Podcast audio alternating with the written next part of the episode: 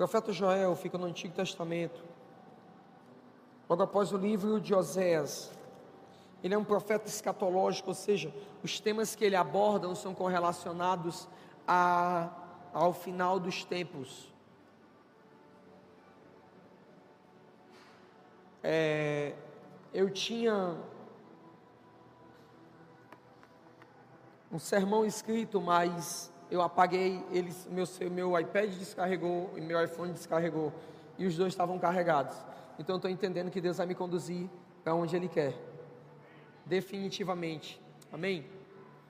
Joel é um livro escatológico, então ele fala dos últimos dias, ele fala dos dias em que nós estamos vivendo. Ele começa a tratar de assuntos quando o Espírito Santo foi derramado em Atos 12. Ele foi escrito numa época onde o Espírito Santo não tinha sido liberado sobre as pessoas. Se você quer anotar isso, anote isso. Quando Joel escreveu, não existia Espírito Santo sobre as pessoas. Então seria uma coisa que nunca tinha acontecido. O Espírito Santo, na época de Joel, ele só vinha sobre reis, sacerdotes e profetas. Eram as únicas três tipos de pessoas que recebiam o Espírito Santo, que eram inspiradas. E isso acontecia assim: o Espírito Santo virá sobre ti. Era algo momentâneo, alguém era tomado. E logo após ser tomado, o Espírito Santo, ele se retirava dessa pessoa. Então essa pessoa ficava sob a influência do Espírito Santo alguns momentos e depois essa pessoa ela voltava ao normal. Quando Jesus morreu na cruz do Calvário, ele ressuscita e encontra os discípulos. A Bíblia diz que ele soprou, ele soprou o Espírito sobre eles.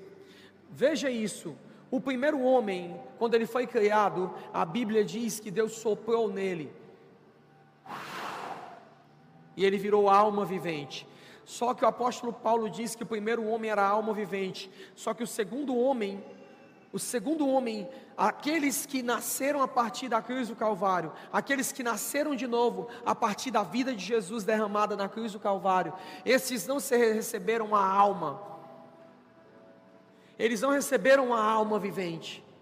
Quando Jesus ressuscita, ele ressuscita com um direito, e esse direito é de transferir o espírito que tem dentro dele. Antes Jesus era só um com um espírito, agora não, Jesus ele pode infectar aqueles que ele encontra. Então Jesus quando encontra os discípulos, a Bíblia diz que ele sopra o espírito e quando ele sopra o Espírito, aqueles mesmos discípulos, 50 dias depois, eles oram e ouve-se um vento veemente e impetuoso que vem do céu e enche a todos aqueles que estavam numa sala reunidos orando. Aproximadamente 120 pessoas. Logo após isso, logo após isso, inicia-se um avivamento sobre toda a Samaria, a Judéia e Jerusalém. Amém. Amém. Quantos querem experimentar um avivamento da parte de Deus? Amém. Você quer mesmo experimentar um avivamento da parte de Deus? Então Joel, ele começa a explicar as coisas que vão acontecer nesse dia. Veja que coisa fantástica. No capítulo de Joel, capítulo 2, versículo 28, ele fala o que é que vai acontecer no dia de Pentecostes. Ele diz assim: Acontecerá depois que eu derramarei o meu espírito sobre o quê? Sobre o quê? Toda a carne, diga todos, todos receberão. Então o Espírito Santo não é mais só para quem é rico, não é só mais para quem é sacerdote, e não é só mais para quem é pregador, pastor, sacerdote. O Espírito Santo não é mais só para reis, nem sacerdotes, nem profetas. Diga comigo, todos receberão o Espírito Vossos filhos e vossas filhas profetizarão, vossos velhos sonharão, e vossos jovens terão visões. Até sobre os servos e sobre as servas derramarei o meu espírito naqueles dias. Mostrarei prodígios no céu e na terra, sangue, fogo e colunas de fumaça.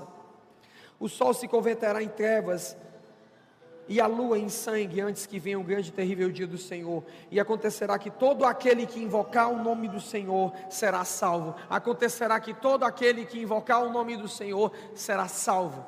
Acontecerá que todo aquele que invocar o nome do Senhor será salvo acontecerá que só aqueles que invocarem o nome do Senhor serão salvos. Quem deseja experimentar um nível de salvação sobrenatural, Comece a invocar o nome do Senhor. A fonte da salvação e a chave da salvação está em invocar os anjos do Senhor. Esta é a chave poderosa. Então, o apóstolo, apóstolo não, o profeta Joel, ele narra isso e o tempo passa. Passa-se muitos séculos então o Espírito do Senhor, ele desce no dia de Pentecostes sobre 120 discípulos. E a Bíblia diz que foram vistos como chamas de fogo sobre a cabeça daqueles que estavam lá. A partir dali começou-se um movimento de evangelização ao redor do mundo. Mas como eu disse para vocês, o livro de Joel, ele é um livro que fala dos últimos dias e ele tem uma palavra, Joel, ele tem uma palavra que está acontecendo sobre as nações. O livro de Joel, ele fala o primeiro o primeiro capítulo e o segundo capítulo até o versículo até o versículo 12, ele fala de como Deus está olhando para as nações. Do versículo 12 até o versículo 28, ele fala da misericórdia de Deus para com todo aquele que se arrepender e todo aquele que buscar invocar o nome dele. E do versículo 28, capítulo 3 em diante, ele fala do avivamento que vai acontecer. E ele dá características desse avivamento. A primeira coisa que eu quero falar com você é sobre a situação que nós estamos vivendo hoje. Em Joel capítulo 2, fala dos dias de hoje. Essa palavra ela não é para a igreja. Essa palavra, diga comigo, é para o planeta. Entende isso? Então você precisa entender quando Deus está falando para o planeta e quando Deus está falando para a igreja. Então esses primeiros textos que eu vou ler para você, eles falam do planeta. Amém? Joel capítulo 2 diz: Tocai a trombeta em Sião e dai voz de rebate no meu santo monte Perturbem-se todos os moradores da terra, porque o dia do Senhor já vem e já está próximo. Quando a Bíblia diz: "Tocai trombeta em Sião", você precisa entender que Sião, ele é um sinônimo espiritual do reino de Deus. Ou seja, quando Deus ele dá uma palavra de despertamento, tocou a trombeta, pom, quando ele desperta o povo dele, toca a trombeta em Sião e da voz de rebate, da voz de despertamento, vai acontecer uma coisa na terra. Todos os moradores da terra vão se perturbar. Amigo, sabe o que, é que está acontecendo sobre o planeta Terra? Duas coisas. Primeiro, Deus está despertando a sua igreja. A igreja está começando a acreditar naquilo que ela realmente nasceu para ser, que ela é poderosa, de que ela é cheia de virtude, de que ela é cheia do Espírito, de que ela é cheia do fogo de Deus. A segunda coisa que está acontecendo é que quanto mais o fogo de Deus aumenta, porque nos últimos dias tem duas profecias e vocês vão ter que escolher qual das duas vocês querem. Eu já escolhi a minha. A Bíblia diz que nos últimos dias, primeiro, o amor de muitos esfriariam, não o amor de todos, o amor de muitos. E quem são esses muitos? São aqueles que se alinham à forma como o mundo pensa. Ou o amor de muitos vai se esfriar, ou vai cumprir-se o que se diz em Joel 2, capítulo 28: derramarei o meu espírito sobre toda a carne. Então diga comigo, nos últimos dias, ou eu esfrio, ou eu frito. Por isso que você não vai ver uma igreja normal, quietinha nos últimos dias. Ou eu frito de amor por Deus, ou então eu vou esfriar no amor do mundo. Veja como o amor do mundo ele está esfriando. Veja que em meio a uma pandemia mundial, nós temos pessoas, reunião de 30 mil mulheres, celebrando a liberação do aborto. Isso é o amor de muitos esfriando.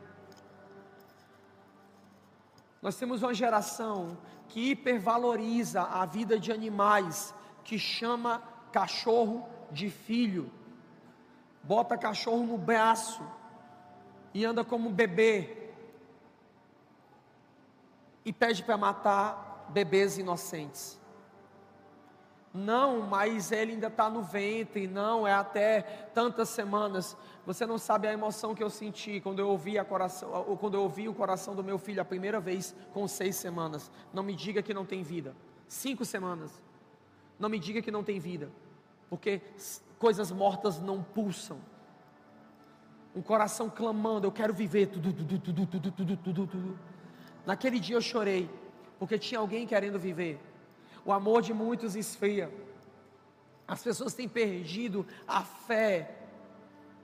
Vejam, elas perdem o amor, perdem a apatia, perdem a, a vontade de viver. Elas olham para o mundo e veem um mundo extremamente sem sentido. Olha que coisa louca. Versículo 2 diz: dias de escuridade, dias de densas trevas, dias de nuvens negras. Esses são os dias em que nós estamos vivendo. Veja, essa geração nunca houve sobre a face do planeta Terra uma geração que se entregou tanto aos prazeres, que se entregou tanto ao sexo, se entregou tanto à pornografia, se entregou tanto às drogas. Nós temos drogas, coisas que existem hoje que nunca existiram sobre a face da terra. A perversão. Estamos num nível de trevas tão grande, densas trevas cobrem a terra dias negros. E quanto mais as pessoas buscam pelo prazer, mais vazias elas ficam. Nunca se teve tanta ansiedade, nunca se teve tanta crise emocional, nunca se teve tanto medo, nunca se teve tanta depressão. O suicídio hoje é uma patologia, é uma doença mundial. Por que, que as pessoas querem acabar com suas vidas? Por que, que adolescentes de 15 anos se retalham? Simples, porque são tempos de trevas sobre as nações. Só que quando chegasse esse tempo de trevas, o profeta Joel, ele descreveu que um paralelo aconteceria.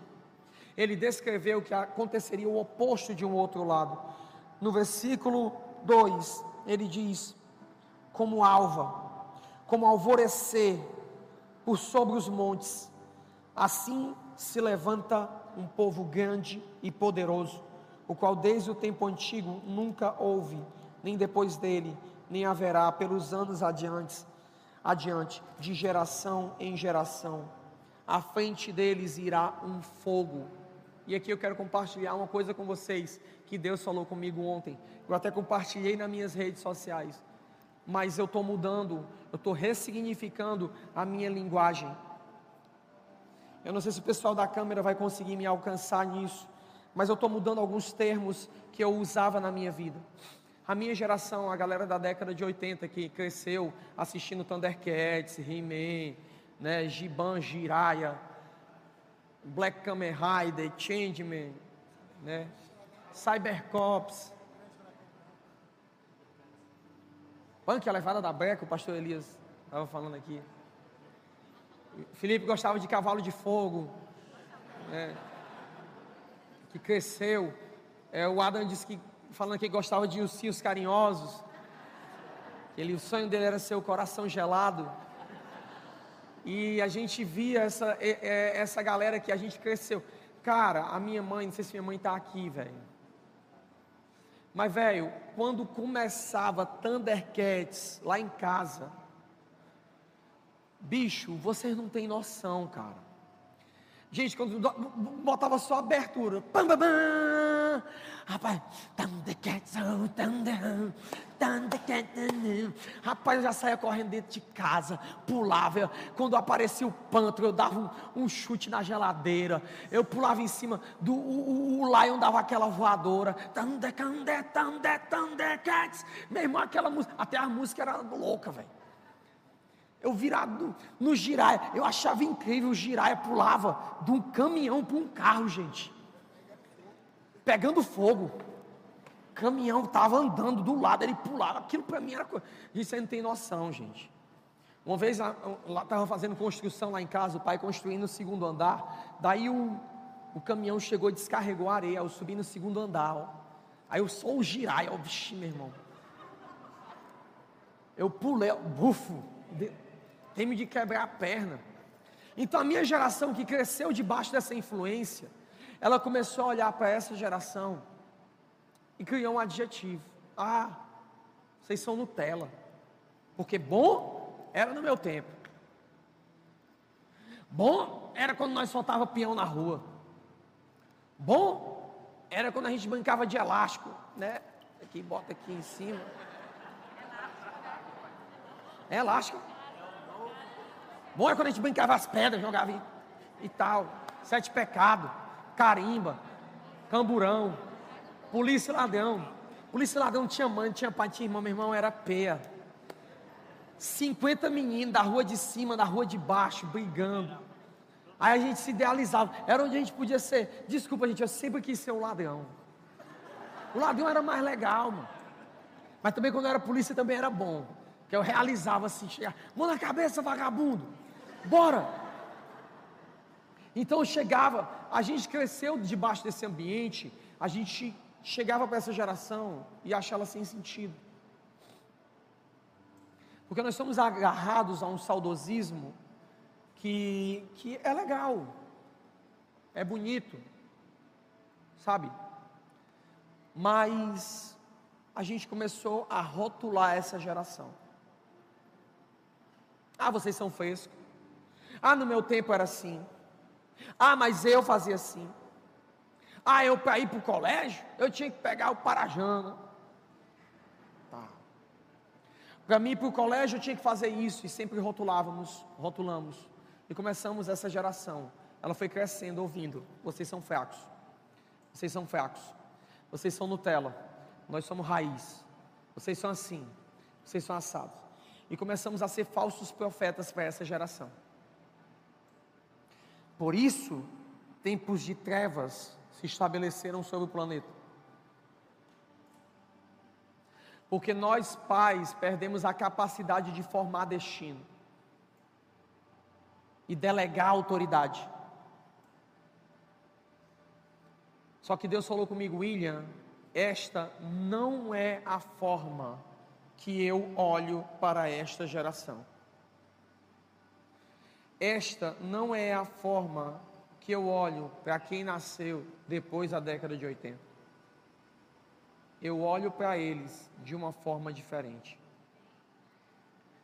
Eu olho para esta geração, eu olho para os adolescentes, para os jovens casados, de uma outra forma. E eu perguntei: como, Senhor? Ele disse: Você acha que uma geração que vai lutar contra o anticristo, a besta, o falso profeta, vai passar pela grande tribulação e vai vencer. Você acha que eles serão Nutella?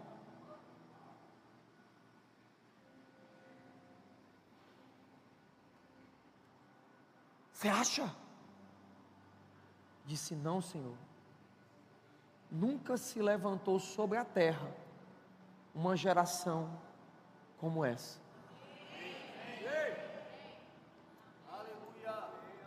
A década de 80 não teve que lutar contra a depressão, a ansiedade, o medo. A década de 80 não teve que enfrentar uma pandemia no meio dos estudos. Está se levantando uma geração que vai dar na cara do anticristo.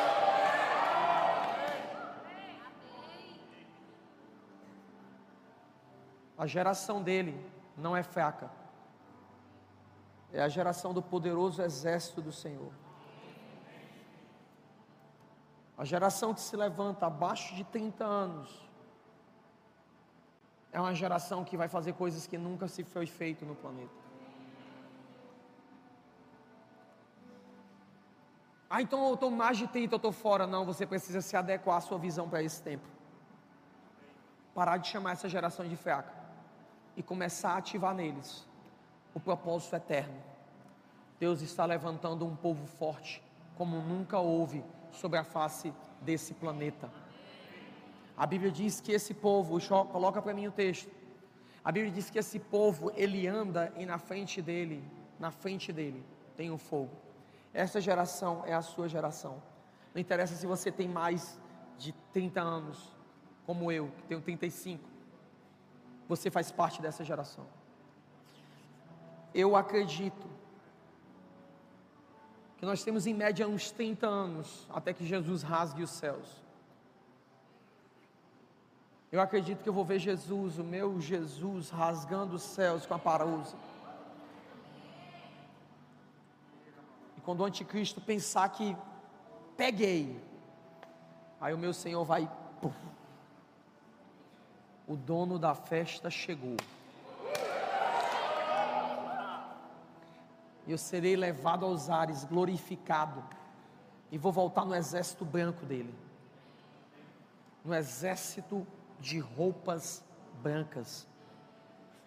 Joel 2 fala que à frente dele, adiante deles, vê esse texto. E aqui eu quero explicar algo.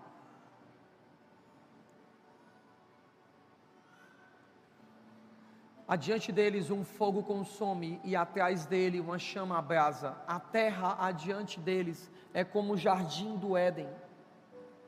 Mas atrás dele é um desolado deserto. Sim, nada lhe escapará. Diga, quando eu chegar no ambiente, antes de mim, ele vai ser como Éden. Mas depois de mim, ele vai ser como um deserto desolado. O que significa isso? Nós precisamos entender. Lembra o que foi que eu falei? Eu disse que esse texto não era para a igreja. Eu disse que esse texto era para o mundo. E o que o mundo chama de jardim do Éden, não é o que a igreja chama de jardim do Éden. O que o mundo chama de lugar de delícias, não é o que a terra chama de lugar de delícia. Você sabe o que é que no Antigo Testamento era comparado ao jardim do Éden? Sabe? Sodoma e Gomorra. Leia Gênesis e a Bíblia vai dizer que existia uma planície em Sodoma e Gomorra e ela era como o jardim do Éden. Foi por esse motivo que quando Abraão se separou de Ló, ele fez a escolha. Ló olhou para Sodoma e Gomorra e viu que as campinas eram como o jardim do Éden e por isso foi para lá. Já Abraão foi para os carvalhais de Manre. Eles se separaram um do outro. Porque quando você não tem a, a, a visão correta, você vai olhar para um local de destruição, você vai olhar para um local de caos e você vai achar que ali é o melhor de Deus. É assim como este mundo está hoje. As pessoas acham que porque estão bebendo, se prostituindo, elas estão fazendo o que querem das suas vidas, elas acham que tudo isso está bom, tudo isso é legal. Até que eles se dão com o exército dourado do Senhor. Até que eles vêm e se encontram com pessoas que portam a chama viva de Deus. E quando chega alguém que ama Jesus de verdade, e quando chega alguém que porta a vida de Deus, que porta o Espírito Santo, que porta a graça, e essa pessoa, ela te anuncia a verdade, você começa a ver que as outras coisas não têm mais sentido. E aquilo que parecia o jardim do Éden, já não é mais o jardim do Éden. O salmista dizia, sabe, um poeta dizia: O mundo perdeu as cores, o pecado perdeu o brilho, no dia que eu encontrei o Rei da Glória. Quando você encontra com Jesus, sabe, as coisas do mundo parece que elas perdem o sentido. Quando vocês encontram com Jesus, as pessoas dizem para mim assim: você precisa pecar contra o pecado, você precisa pecar contra as pessoas que fazem as coisas erradas, você precisa pecar contra o lesbianismo, você precisa pecar contra a fornicação. Não, eu mostro às pessoas a Jesus. Eu mostro Jesus para as pessoas, e quando as pessoas veem Jesus, elas dizem assim: Eu quero seguir Jesus eu quero andar com Jesus. E à medida que elas vão andando com Jesus, elas vão sendo transformadas. E aquilo que era um jardim do Éden, agora é só um deserto desolado. Tudo aquilo que Jesus encontra, ah, tudo aquilo que Jesus encontra, Ele transforma. O que Deus fez com Sodoma e Gomorra? O que Deus fez com Sodoma e Gomorra? O que Deus fez com Sodoma e Gomorra? Deixa eu te falar uma coisa. Quando a Bíblia fala de terra, quando a Bíblia fala de terra, ela está falando de coração. Diga coração. Coração. Então, quando Deus está destruindo a terra, Ele não está destruindo uma terra, Ele na realidade está destruindo coisas erradas que existem no seu. Estão comigo? Cinco pessoas entenderam o que eu estou dizendo. Joel 2, volta para Joel 2, volta para Joel 2. Vamos lá para o texto. Vamos lá, um antes. Diante deles um fogo consome, atrás dele uma chama brasa. A terra, o que é que significa terra? Coração, diante deles é como um jardim do Éden. Mas quando o exército de Deus passa atrás dele, como é que a terra fica? Como é que a terra fica? Um desolado deserto. Para você entender o que Deus faz com o coração, você precisa entender Sodoma e Gomorra. Quando chega um ponto que o coração está corrompido, que era o que acontecia em Sodoma e Gomorra, sacrifícios de crianças, assassinatos, roubos, prostituições, adultérios, quando o coração fica cheio de coisas imundas, Deus produz algo para limpar esse coração. Deus manda fogo. Vou dizer, Deus manda fogo. Me pergunte, pastor, como se resolve o problema do pecado no coração? Me pergunta, pastor, como se resolve o problema do pecado no coração? Fogo de Deus. Fogo de Deus. A Bíblia diz que Deus mandou fogo sobre Sodoma e Gomorra. E quando ele mandou fogo, o que é que ele destruiu? Destruiu o pecado. Agora diga comigo, tudo que ele destrói Vamos lá, vamos lá, vocês vão chegar onde eu quero que vocês cheguem. Diga comigo: tudo que ele destrói, ele tem capacidade de trazer o renovo. Vamos lá, tudo que ele destrói, ele tem capacidade de trazer um renovo. Sabe o que é que Deus fez? Ele destruiu Sodoma e Gomorra. O mar morto não era mar morto mas por causa da destruição e da hecatombe que aconteceu em Sodoma e Gomorra, o mar morto, ele baixou o nível dele de água e aumentou a salinidade. E por conta disso, ele ganhou o nome de mar morto. E aquela região virou uma região sem vida. Deus destruiu, virou um deserto desolado. Mas tudo que Deus destrói, quando Deus destrói alguma coisa na sua vida, não é porque Ele quer te destruir, é porque Ele quer te dar algo novo. Ezequiel capítulo 37, a Bíblia diz que então um rio começou a fluir do templo do Senhor, e esse rio foi saindo. Quando ele começou a fluir da igreja, ele era pequenininho, era um filete, mas quando andou 500 metros, ele estava no joelho, quando andou mais 500 metros, ele estava na cintura, quando andou-se mais tantos metros, ele estava nos lombos. E quando andou-se mais tantos metros, ele chegou no mar morto. Ezequiel 37 diz: O caminho do mar morto. O caminho, veja, o caminho do mar morto. O caminho da terra desolada. Ao redor desse rio começarão a nascer árvores. E a terra que era um deserto, diga comigo, o deserto florescerá. Por isso precisamos pregar o Evangelho. Porque quando nós pregamos o Evangelho, a primeira coisa que Deus vai fazer é gerar um deserto no coração das pessoas.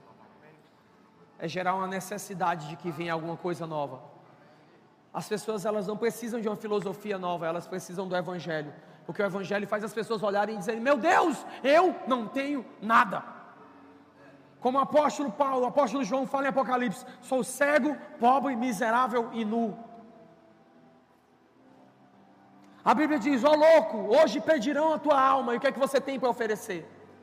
Sem Jesus você é uma terra seca, devastada. Sem Jesus, sem Jesus, sabe? Você hoje o que está acontecendo com você nessa manhã? Alguém está tirando a venda dos seus olhos, está mostrando que tudo que você vive é deserto, desolado.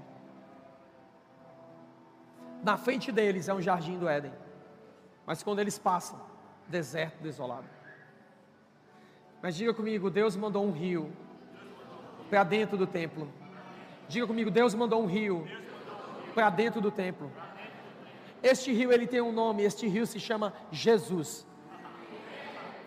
A Bíblia diz que Jesus ele morre, ele morre em Jerusalém, e quando ele morre em Jerusalém, o véu do templo se rasga, dizendo que o tempo mudou.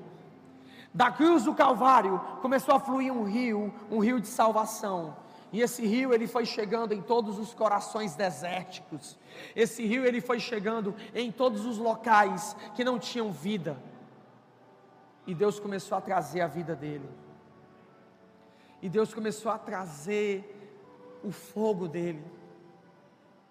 Se você está aqui hoje, Jesus, ele quer trazer o rio de vida e o rio de fogo para o seu coração.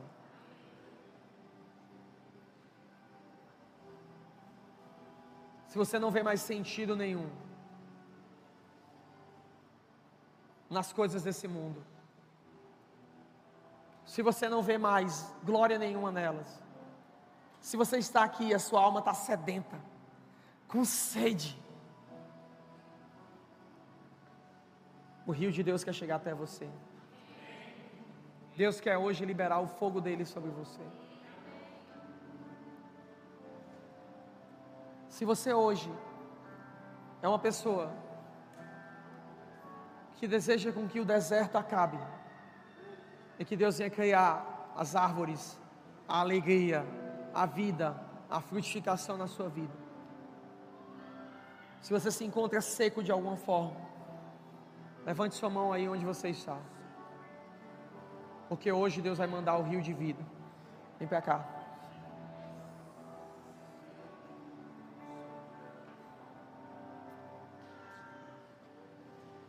Há muito mais que isso, Espírito Santo, esperamos por ti.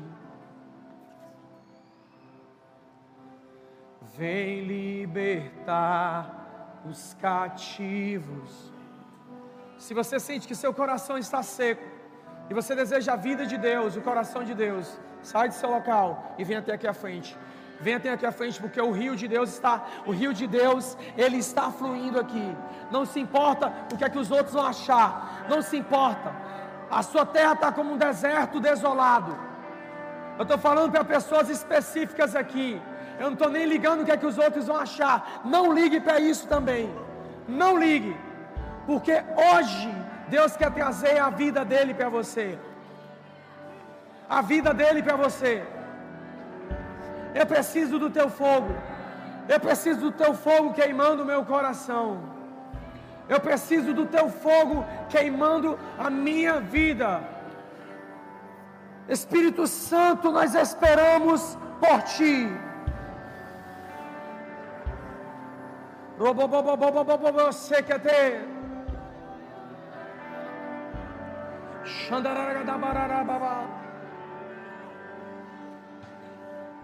Vai ter um amor. Ah, esse amor que vai queimar no teu coração. Nada nesse mundo vai poder te dar, nenhum homem vai poder te dar, nenhum familiar vai poder te dar. Eu estou plantando uma semente de fogo sobre vocês.